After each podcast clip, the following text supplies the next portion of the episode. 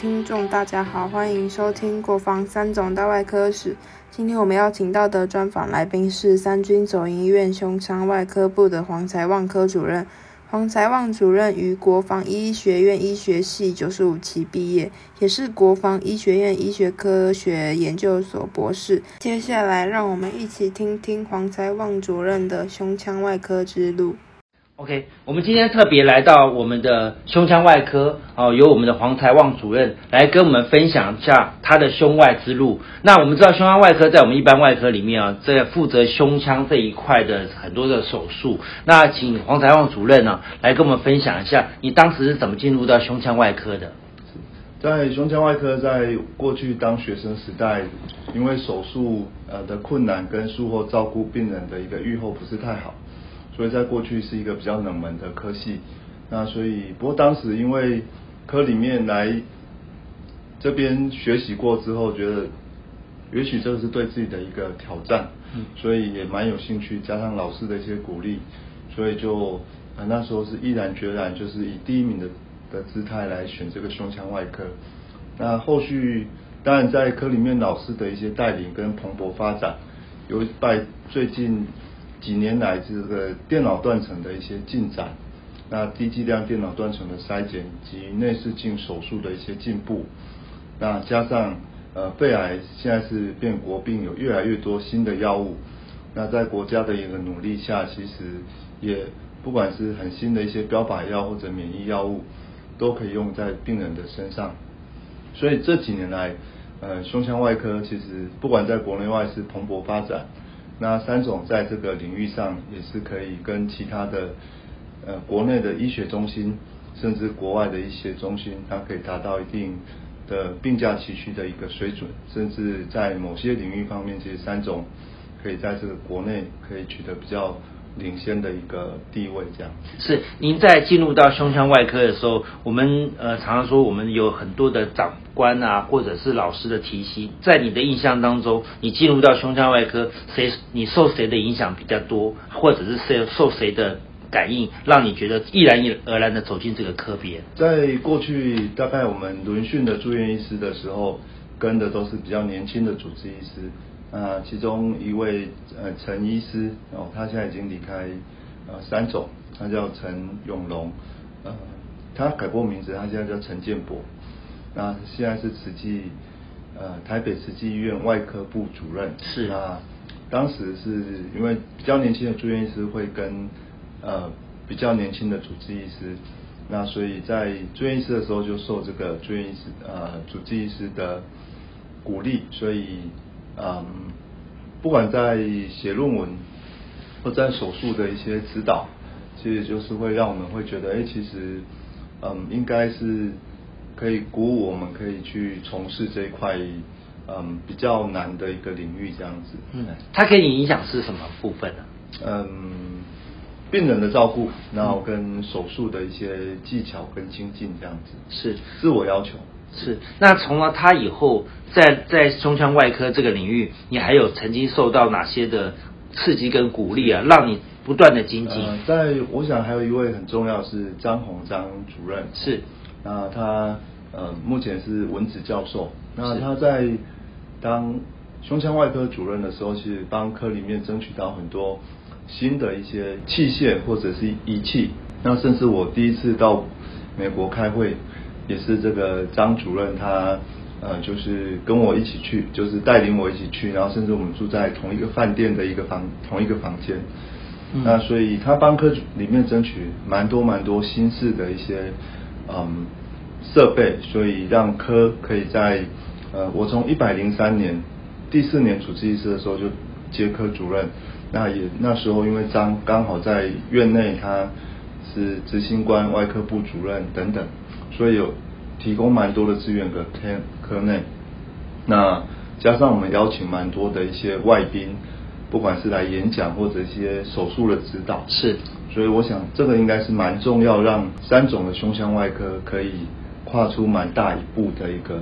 很重要的一个里程碑呃对对对，所以我想这是很重要。对，那我们知道哈，有两位这两位的长官啊，是曾经先期跟后期来提拔你的。那在这种情况之下，你现在接了胸腔外科主任，你对于未来的胸腔外科，你有什么样的规划？呃，如何让胸腔外科更茁壮起来？目前呃，大概胸腔外科呃，不管在微创手术、内视镜，其实已经到一定的水准。那在未来，我们继续要培养比较优秀的人才，所以目前博士班的一个呃，呃，就是学博士班的位的训练啊是。在哪里啊？在呃，一个是在英国的呃牛津。啊那一个今年刚去美国，在应该是会去纽约，是是是，都是在您任内您派出去的吗？对，在任内还有一位已经回来了，是。就是蔡宇明蔡蔡医师。是。哎，那所以在任内其实已经有三位的一个博士班的学生到国外取得这个学位，我想这个是自从张宏教授是。大概应该是二十年前之后，在呃胸腔外科就没有再派人到国外去对这个博士嗯学位对，是那我想这是一块人才培育。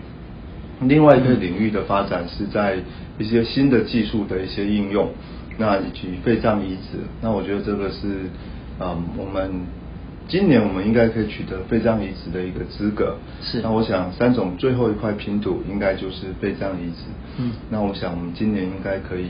把这个里程碑，呃，又迈进一步这样子。对，那您刚刚特别提到肺脏移植的是三种最后一块拼图啊，那这一块的部分是您接下来是要努力的目标吗？是是那你有没有什么样的规划？在我们最后一块拼图拼起来之后，我们的人才又培育上来，在这科的上面如何去壮大它，让这科的人数啊，或者在科的发展上面有不同的规划？目前大概也拜于军医局的一些政策指导，那所以原本从主治医师从六人增加到九人，是加上我们有二分之一的员额可以聘请民聘医师，嗯所以我们大概可以到十二到十三位。是那这样子，其实在国内的医学中心里面，人数已经算是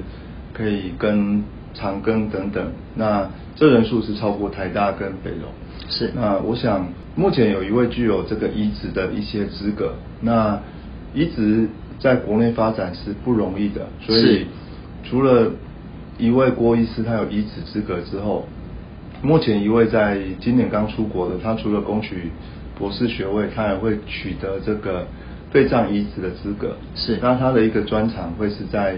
三 D 的一个细胞培养，那这个跟组织工程的再造、器官的移植是会有相关性的。是所以我们会有一一连串的一些规划，包括明年有另外一位主治医师也是会到国外取得这个肺脏的移植的一些资格。嗯所以我想从传统的一些呃技术，加上新的三 D 组织工程，我想加上科里面的如果人才，可以让更更留住更多留任优秀的人才，那我想科里面的发展应该是可以越来越茁壮的。是我们现在很多科啊，它都会发展这个科林的次专科。是在这个胸腔外科的手术里面，您自己有没有这样的规划？科林的次专科？嗯我们目前已经有这样的规划。嗯那我们目前初步的一个次专科的规划是，嗯，胸肺的手术是其中一部分，那食道的手术，嗯食道功能性的检查是一部分。嗯那另外就是外伤跟重症。是那在重症里面就包含移植，嗯所以我们目前规划大概是四个部分。是那目前也有主治医师科里面大概有八位主治医师，也有针对这样的次专科的专长去做人才的培育跟规划这样子。是。最后哈、您呃常常在这个手术啊之间呢，在忙碌又又忙碌行政职，你自己碰到这些这么忙碌的情况，然后在又有手术的情况，碰到这些困难跟或者是一些挫折的时候，你是用什么话来勉励你自己，让你突破这些问题的？呃，我想，呃，外科医师会遇到一些挑战。嗯那我想，嗯，其实，在三种里面，其实有很多老师。那嗯其实，呃，我我我最记得是文文文老师哦，他其实有他的一句话，他的一个话就挂在外科部。对文中杰文我觉得这个是，嗯，遇到困难或者挫折，我觉得，当然你会想你是为病人好去做一些事情。那我觉得这是最大的动力了。那其他的对我来讲，嗯，过去老师的一些教导，那以及说，其实，在医院里面还有很多比我们资深的老师，那我包括科里面的李主任，我想这些当我们遇到困难或挫折的时候，其实都有在外科的传承里面，其实你都可以找到很好的一个老师去做一个协助这样子，不管是啊有形无形或者是心理上的一些协助，我觉得这个也是三种最珍贵。也是外科里面最重要的精神。是我们这一次国防三总啊，大外科史啊，您是我们的主任编辑委员。那您对于这本刊物啊，呃，给我们的学弟学妹，你希望带给他们什么样的一个呃一个内容或者是期望？我想这也是一个很不容易的一个责任跟呃历史的传承。那希望借由这样的刊物，可以把过去国防在外科在台湾的一个很辉煌的历史。把它记录下来，让我们的学弟妹可以受到一些鼓舞，当然也让学弟妹想说他自己日常平常或者在受训，在学生时代，甚至在住院医师的时候，其实他做了一些事情，就是在写历史。只是说这个外科史是我们去回顾老师们的一个历史。那也许看到这样的状况，我们就会更砥砺自己，好好写以后别人会帮我们写的历史的这段路这样子。好，今天非常感谢我们的胸腔外科主任黄才万黄主任，他在百忙之中才特别接受我们的访谈，谢谢黄主任，谢谢谢谢。谢谢收听国防三总大外科史，相信黄才旺部主任的专访让听众获益良多，期许每个听众能在学习的路上不断成长，欢迎订阅分享，我们下一集再会。